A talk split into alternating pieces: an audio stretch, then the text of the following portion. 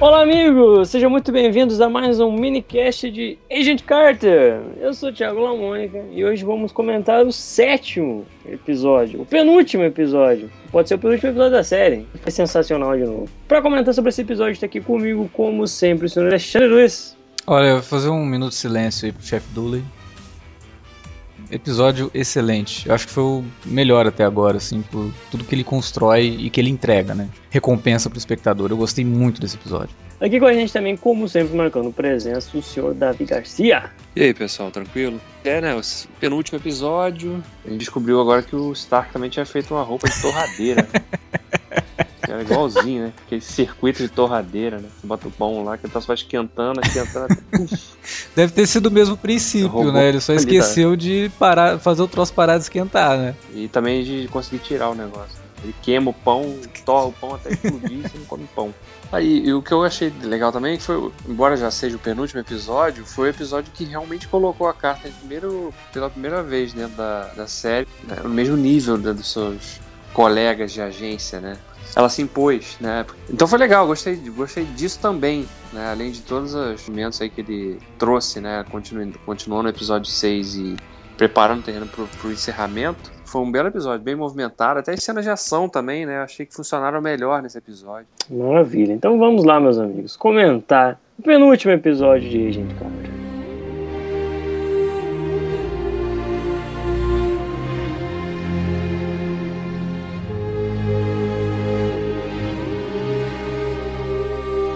Senhor Alexandre Luiz, o senhor que é o cara das teorias, que tudo que você fala acontece na série. É. O que a gente pode esperar desse último episódio de Agent Carter e o que você achou desse episódio em si? Que você classifica como o melhor da temporada? O porquê disso? Eu gostei muito, cara, porque ele pegou um personagem que tava. Que a gente mesmo, né, já tinha comentado aqui nos, nos minicasts, que era um personagem que tava começando a, crescer, né? A, a, criar uma, uma identificação maior com o espectador, mostrando que ele era mais do que simples, um simples chefe chato, né? E, e, que um cara que realmente acaba nesse episódio morrendo como herói, se sacrificando ali, que é o chefe Dooley, de uma forma muito interessante e que criou uma, uma, uma rima né, com o final do Capitão América primeiro Vingador, quando ele fala pra Peg, é, no, no, caso do Capitão América, que ele tinha prometido uma dança para ela, né? Uhum. E ele fala que, desculpa, não vou poder dançar com você. E aí o Chief Dooley, né, antes de saltar pra morte, pra explosão, né? Fala, avisa minha esposa que eu vou não vou conseguir chegar pro Ventar. É uma cena muito bonita, cria essa rima e serve para estabelecer o, Chef Dooley como um herói ao,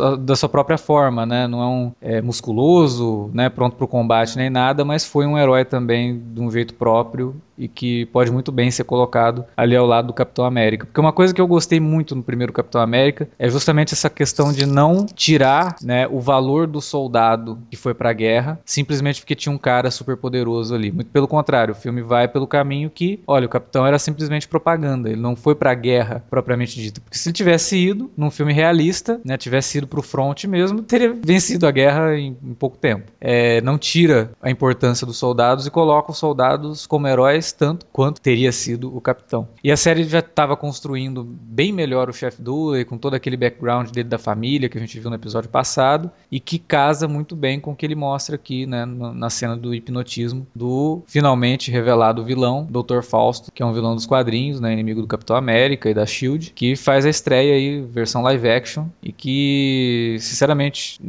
Assim, eu sempre fui mais fã da DC, né? Conheço algumas coisas da Marvel, mas eu sempre fui mais fã da DC. Até por isso não reconheci que o personagem poderia ser o Dr. Fausto, né? Porque a habilidade do Fausto nos quadrinhos é justamente fazer com que as pessoas façam o que ele quer e que ele sempre também, depois que as pessoas fazem isso, ele dá um jeito de matar o cara, né? Ou fazer o cara se matar, que é uma coisa que acontece duas vezes, uma no episódio passado e outra aqui. E assim, respondendo a pergunta sobre o que, que a série ainda pode trazer para esse último episódio, eu imagino que com aquele final, aquele gás, né, que o Howard Stark criou, sabe-se lá pra quê? Não, velho, o Howard é muito louco, mano. pra quê que o cara foi criar um gás que deixa as pessoas nervosas a ponto de se atracarem e se matarem, mas tudo bem. Eu acho que aquilo ali era um, um gás de peido, hein, cara, porque né, os caras ficaram trancados na sala. Quem, Quem foi, foi que soltou? Da puta, te matar. E aí eu imagino que a ideia toda seja soltar esse gás em Nova York, né? Aquele plano básico do vilão. Uhum. Temos aqui um gás e vamos. E que cria um negócio muito interessante, né? Porque ele trabalha com uma coisa que o americano no pós-guerra sofreu muito, que é a questão da paranoia, né? De a qualquer momento ele ser atacado no próprio solo.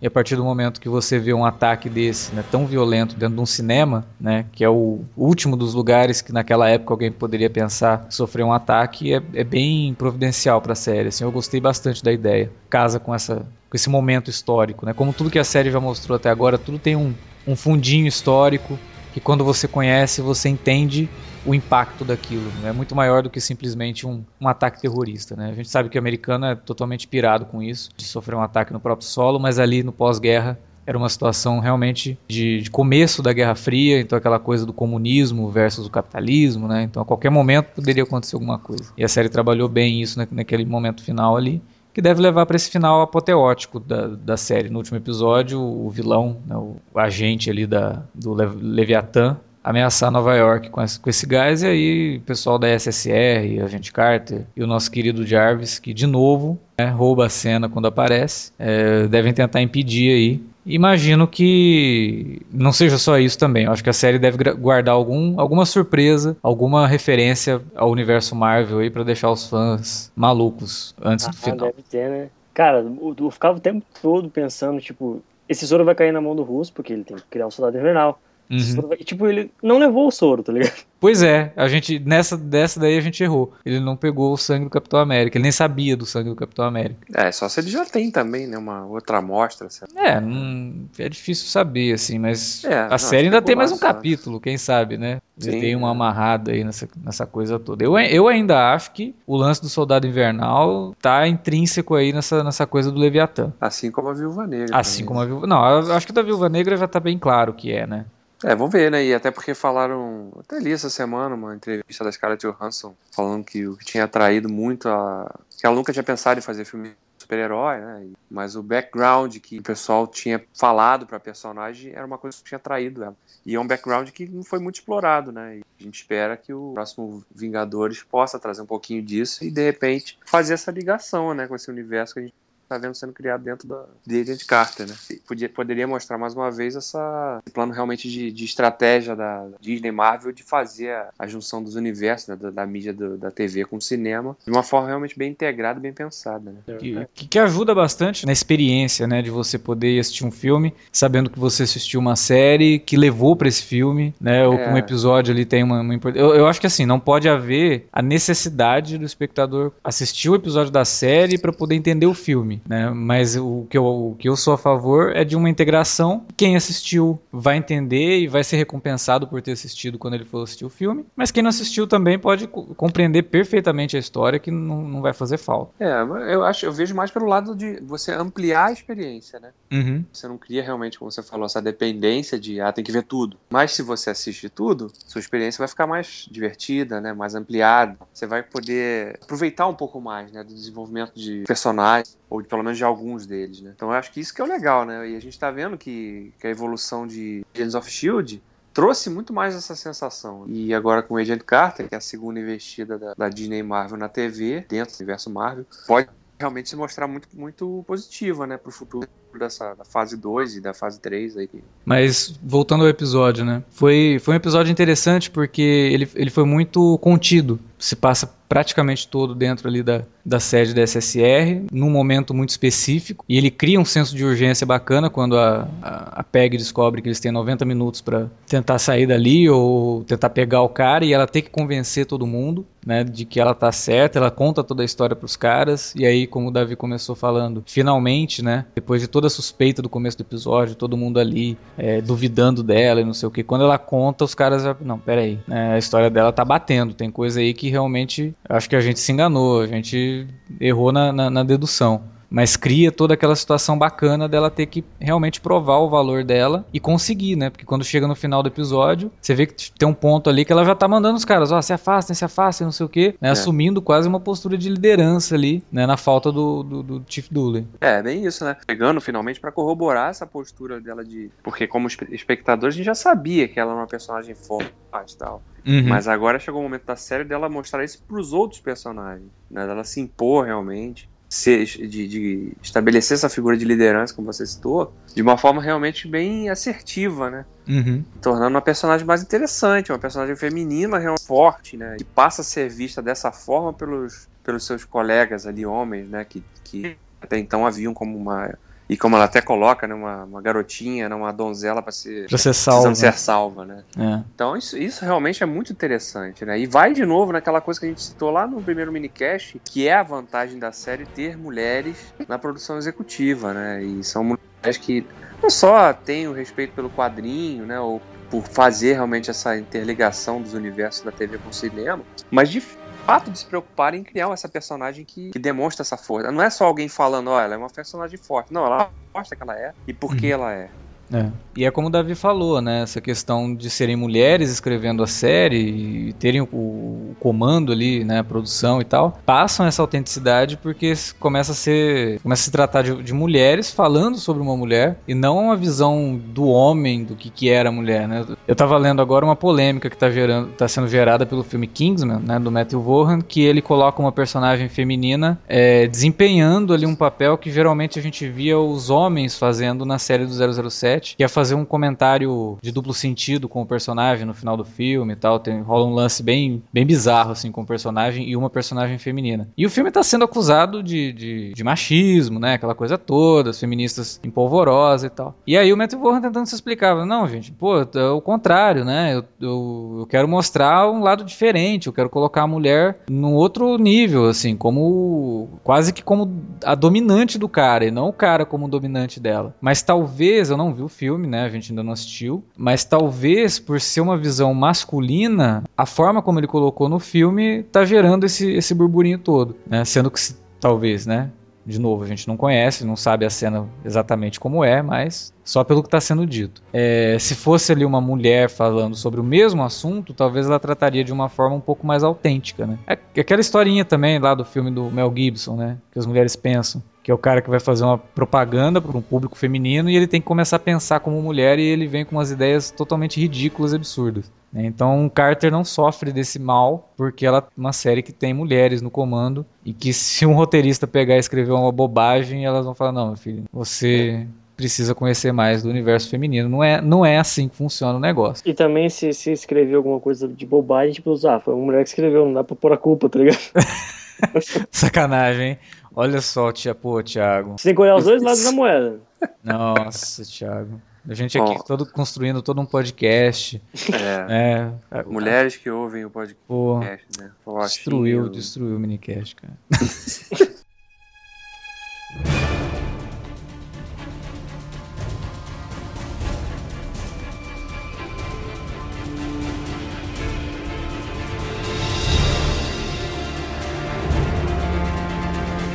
Uma coisa que me chamou bastante atenção foi o Jarvis, finalmente, tipo, ele passou sete episódios defendendo o Stark em tudo. Tipo, nesse episódio, quando ele dá de cara com uma situação que o Stark criou e que realmente custou a vida de uma pessoa, tipo, ele, ele dá o um passo atrás e fala, tipo, tá, ele não é tão perfeito assim. É, tudo A culpa é do Stark e daquelas malditas invenções dele, tá ligado? É, foi, foi realmente um, um bom, uma boa evolução do personagem do Jarvis, né? Porque ele é o típico personagem que poderia muito bem terminar a série do mesmo jeito que começou, né? Com a mesma função ali de mordomo do Stark, Stark, aquela coisa toda, e ele realmente evoluiu. Foi... O relacionamento dele com a Carter fez ele evoluir, né, cara? É. Tipo, nunca que no primeiro episódio ele falsificaria uma confissão do Mr. Stark pra, pra pensar numa vez e tirar ela de lá, tá ligado? Aliás, a cena é hilária, né? Porque quando ela começa a perceber que tem alguma coisa errada, Jarvis, por acaso o Howard assinou mesmo esse negócio? É, não.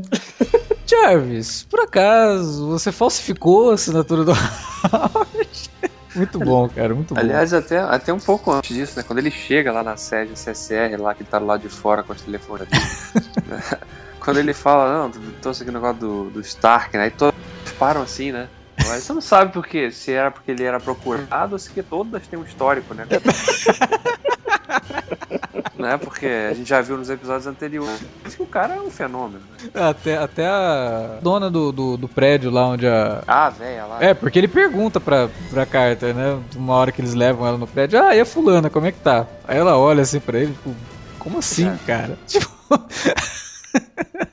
o cara é porque é. você vê que as telefonistas, a maioria delas, né, são jovens e tal. Vai saber, né? Assim como no caso do, do, agente que morre, né, do Krasminski lá, que quando mostra elas chorando por ele, como o episódio já tinha falado que o cara é um galinha do caramba, é, mulherengo, sim. ainda mais, né, trabalhando no mesmo ambiente ali, você imediatamente já faz essa ligação, que elas estavam chorando por conta do cara e tal. É, esses caras são um fenômeno, né? Voltando na, na Carter, né? Na verdade, voltando na atriz, né? A Hayley Atwell teve ali quando ela começa naquele discurso dela que a gente comentou agora há pouco, ela fala: ah, vocês esperam que eu seja simplesmente a donzela em perigo, né? A secretária, não sei o quê. Ela mandou bem pra caramba naquele diálogo, cara. Foi é muito, muito convincente. É porque ela é muito assertiva, né? É. A forma como ela fala as palavras, você realmente, pô, você para pra prestar atenção no que ela tá dizendo. Uhum. Então, isso, isso, é o mérito da atriz, né? Porque ela se impõe na cena, assim, né? Ela podia simplesmente falar, se fosse uma atriz um pouco menos talentosa, ia ser difícil a gente comprar, pô, essa mulher falando assim, né?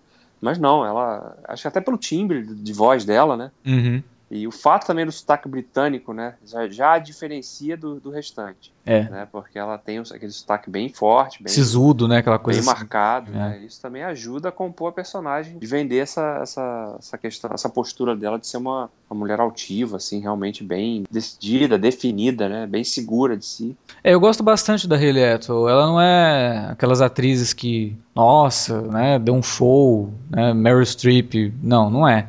Mas ela convence bastante naquela, naquele seriado Os Pilares da Terra, né? Uhum. Ela tá muito bem também. Então ela, ela, consegue convencer bastante ali com a atuação dela. E depois dessa cena, a outra cena que me chamou a atenção foi a cena que ela vai explicar, né? O lance do sangue do, do Capitão América. Ela fica toda emocionada e tal. E até os caras ficam, você vai comprar isso só porque ela ficou emocionada, só porque ela quase chorou, né? Uhum. E ela passa bem essa fragilidade também, né? Quando tem que tocar no assunto Steve Rogers, ela realmente fora, né? é, ela demonstra essa fragilidade, que é uma fragilidade natural. Não fica aquela coisa forçada, não é porque ela é mulherzinha, que ela é apaixonada e não sei o que. Não, uma fragilidade natural que qualquer pessoa que sentisse alguma coisa por outra, que se sacrificou para salvar o mundo, provavelmente sentiria também, né? É tipo só isso, né? Só se sacrificou pra salvar o mundo. É, pô. Não é simplesmente. É o, é o que eu sempre falo, né? As pessoas elas enxergam o mundo dos super-heróis de uma forma muito preto no branco, né? Às vezes até é, mas tem coisas que você precisa entender no, nas entrelinhas, sabe? É complicado. A, a, paixão dela pelo Steve Rogers não é simplesmente porque o cara é, era bonitão, né? Não, porque ela viu nele um espírito de heroísmo que ela não via nos outros homens da, da época. Existia uma é. inocência nele que atraiu ela ela, ela vê naquele cara, assim, uma, uma, possibilidade, né? Pô, os homens. Nem tudo tá perdido no mundo masculino, né? Nem todo mundo tem que ser igual o Stark, que é mulherengo, nem todo mundo tem que ser igual os outros homens que é, tratam a mulher como objeto, que querem que ela simplesmente tenha ali, desempenhe a função de dona de casa, né? É, então, como ele tem aquela coisa assim mais de respeito e tal, aquilo atrai ela. E aí, quando o cara se sacrifica para salvar o mundo, porra, ela. Aí é, aí é, é fatal, né? É. A mulher apaixona. Pois é. Você já aí sabe, se quiser, né? quiser seduzir alguém, tá afim de mandar aquela. É, a mulher não te dá bola e tal, sei lá. Se sacrifica salvando o mundo. É, salva, salva gatinho em cima de árvore, faz uma coisa Não, mas assim. tem que se sacrificar, só salvar o gatinho. Não, você sobe na árvore, salva o gato, depois escorrega e cai. Isso. Exatamente. Quebra um braço e tal, de repente. Não, não, não, não. Tem que quebrar o pescoço, morrer. Porque assim, você vai morrer, mas vai morrer com ela apaixonada, pelo menos. Então... Que é muito útil ela estar tá apaixonada por você depois que você estiver morto, né? Ah, lógico. Você não assistiu o Whiplash? O que vale, cara, é que daqui 30 anos. Exatamente, cara. Daqui 30 anos ela vai, vai lembrar. Cara, Quando ela tiver um filho, morreu, ela vai né? batizar com o teu nome. Exato. O cara morreu salvando o gatinho. Tá, e eu não aproveitei porcaria nenhuma, porque eu morri antes dela se apaixonar. Então, não é um bom jogo assim. Deixa abaixo. É, que bobagem.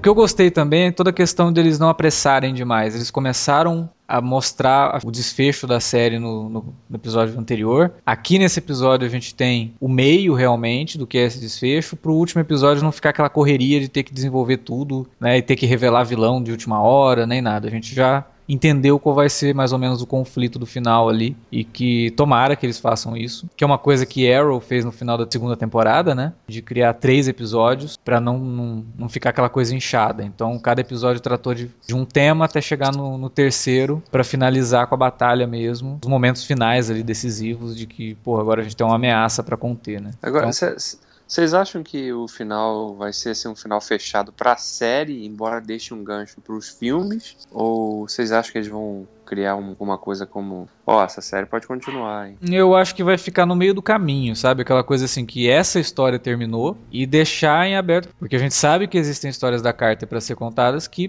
podem aparecer nos filmes ou numa segunda temporada. Essa história eu imagino que eles vão fechar, deixando talvez alguma ponta solta nessa questão do Leviathan, né? Talvez até para trazer o Leviathan para Agents of Shield. É uma possibilidade. Gostaria muito até para criar um novo vilão ali para Agents of Shield, seria bacana. Mas eu acho que vai ficar no meio do caminho. Não vai ser nem uma coisa aberta demais, né? Tipo, não vai ser um final com gancho para uma outra temporada, mas também não vai ser uma coisa assim que, olha, fim, né? Terminar com as letras, assim, the end, né? Eu também acho que não vai ter esse fim, assim. É. Se você, se você é dono da Marvel, você pode criar a história de qualquer coisa, você sempre tem que deixar alguma coisa que dê para continuar o que você criou, tá ligado? Uhum. A não ser que você seja da Marvel e esteja na Sony, daí você fica rebutando. aí você não sabe muito bem o que fazer, né? E aí, cada hora tem uma ideia, chama o faxineiro. Ô, oh, o que, que você acha que a gente devia fazer aqui com esse filme? chama o faxineiro. é, se fosse na Sony, na próxima temporada eles iam contar a adolescência da Carter. Vai ao contrário, né? O negócio é. é. A história não contada. É. Puta, nem me fala dessa história não contada. Ai, Aranha, que bom que você foi pra Marvel de novo.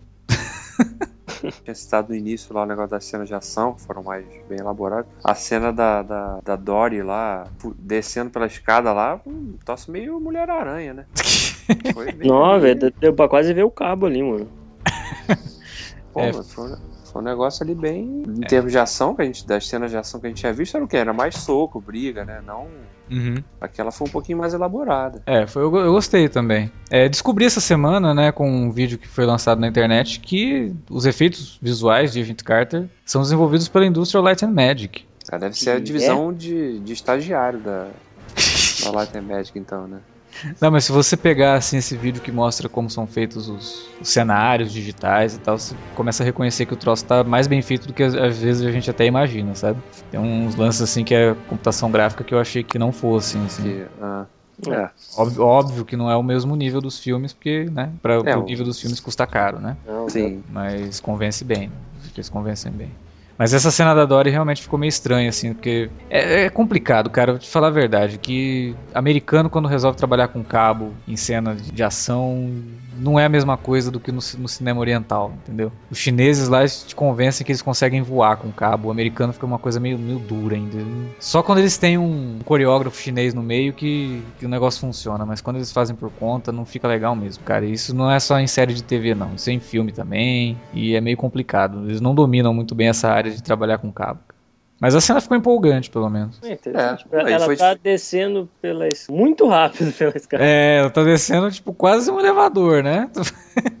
Mas coitado do Souza, né? Fiquei com dó do cara, porque sacanagem. Ali era a hora dele é. sacrificar, pular lá de cima. pois é, era a hora de fazer a, a Carter parar de suspirar pelo Capitão América e talvez começar a suspirar por ele, né? Saltar lá de cima pra cara, parar. E eu, eu acho que não vai ter, tipo, esse, esse, esse, esse é. lance da, do, do, marido, da carta, tipo, não, não vai, vai, ficar no ar, não vai ter solução nenhuma. Tipo, vai ficar. Eles ficam brincando, eles gostaram de brincar com isso, tá ligado? Uhum. Ficam mudando do Sousa pro Johnson toda hora, assim. É, eu acho que vai. Eles, eles, não vão dar essa resposta assim tão na cara, não. Até porque não importa, né? É, tipo, pode ser qualquer um dos dois, tá ligado? É, é, uma curiosidade menor, né? É.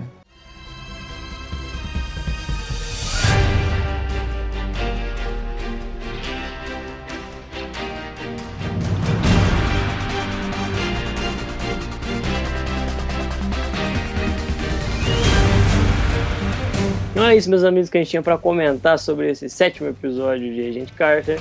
Lembrando que semana que vem é o último, consequentemente, o último minicast sobre ela. Não deixe de utilizar a área de comentários e entrar em contato com a gente dizendo o que você tá achando da série e o que você espera dessa conclusão dela. O pessoal tá meio acanhado, cara. Pouca gente tá vindo falar, mas eu sei que você tá gostando. Pode falar pra gente. Eu sei que também você não tá gostando e você que abandonou e tá só assistindo os minicast, porque eu sei que você tá aí. Tá boa, volta a assistir porque vale a pena. Será que, será que o pessoal tá meio, meio com vergonha de falar que assiste Agent Carter, cara? Hum, Você sabe aquela série tipo que pouca gente gosta, né? aqueles que gostam tem medo de falar? Pô, será? será? Ó, eu tô, tô, tô de olho nessa galera que tem vergonha de falar que assiste Agent Carter, mas vai assistir 50 Tons de Cinza. hein? Mas É o check-in ainda no cinema. Mas comente, utilize a área de comentários e como sempre, o Alexandre sempre te lembra, existem outros caminhos também que você pode entrar meio anonimamente em contato com a gente. Bom, é só mandar um e-mail para alertavermelho@cinealerta.com.br ou mandar um recadinho lá pra gente no twitter.com/cinealerta ou no facebook.com/cinealerta. Não tenha medo de dizer que você assiste a série, porque a gente sabe que você assiste. Pois é, até porque não tem motivo pra ter vergonha, porque a série é boa, né? Ao Exato. contrário do que muita gente tava dizendo que seria ruim, que seria fraquinha, que não sei o quê. Olha, quem não assistiu a série por conta disso não sabe o que tá perdendo. A série tá muito bacana. Exatamente. Assista, comente e até semana que vem. Até semana que vem, então. Valeu, até semana que vem pro último, né? Se você ainda não viu, aproveita, ó, tá ouvindo o minicast, dá tempo de ver os sete episódios. Maratona, maratona. Isso aí, abraço.